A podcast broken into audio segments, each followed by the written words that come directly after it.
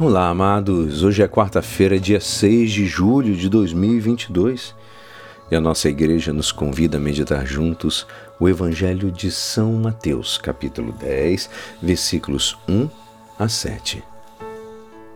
Naquele tempo, Jesus chamou os doze discípulos e deu-lhes o poder de expulsar os espíritos maus e de curar todo tipo de doença e enfermidade. Estes são os nomes dos doze apóstolos Primeiro Simão, chamado Pedro, e André, seu irmão. Tiago, filho de Zebedeu, e seu irmão João. Filipe e Bartolomeu, Tomás e Mateus, o cobrador de impostos. Tiago, filho de Alfeu, Tadeu, Simão, o zelota, e Judas Iscariotes, o que foi o traidor de Jesus. Jesus enviou estes doze com as seguintes recomendações: Não deveis ir onde moram os pagãos nem entrar nas cidades dos samaritanos. Ide antes as ovelhas perdidas da casa de Israel. Em vosso caminho anunciai: o reino dos céus está próximo. Esta é a palavra da salvação. Amados, hoje o Evangelho nos mostra Jesus enviando seus discípulos em missão.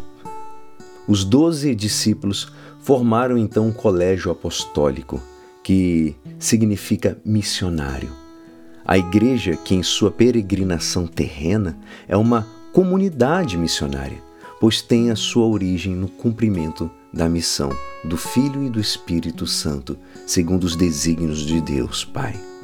Do mesmo modo que Pedro e os demais apóstolos constituem um só colégio apostólico, por instituição do próprio Senhor.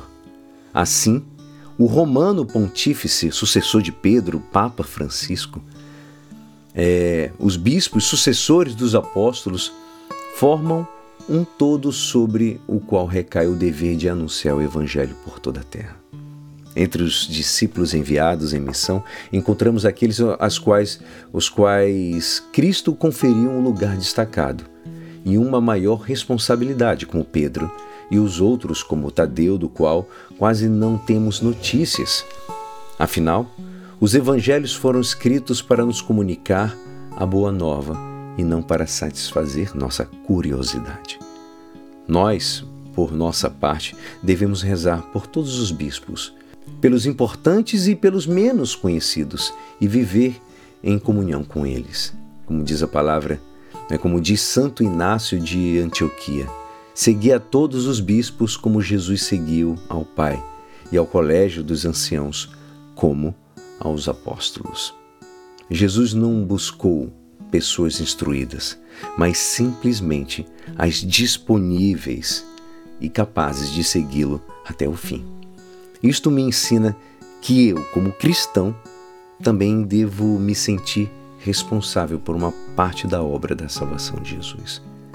Eu afasto o mal, eu ajudo os meus irmãos, eu realmente sou um exemplo do Evangelho no meu dia a dia?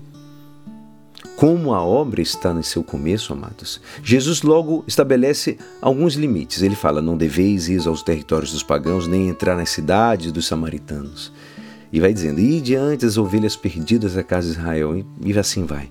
Hoje há de se fazer tudo que se possa, com certeza, de que Deus chamará é, a todos os pagãos e samaritanos em outra fase do trabalho missionário. Que Deus nos abençoe. E é assim esperançoso que esta palavra poderá te ajudar no dia de hoje que me despeço.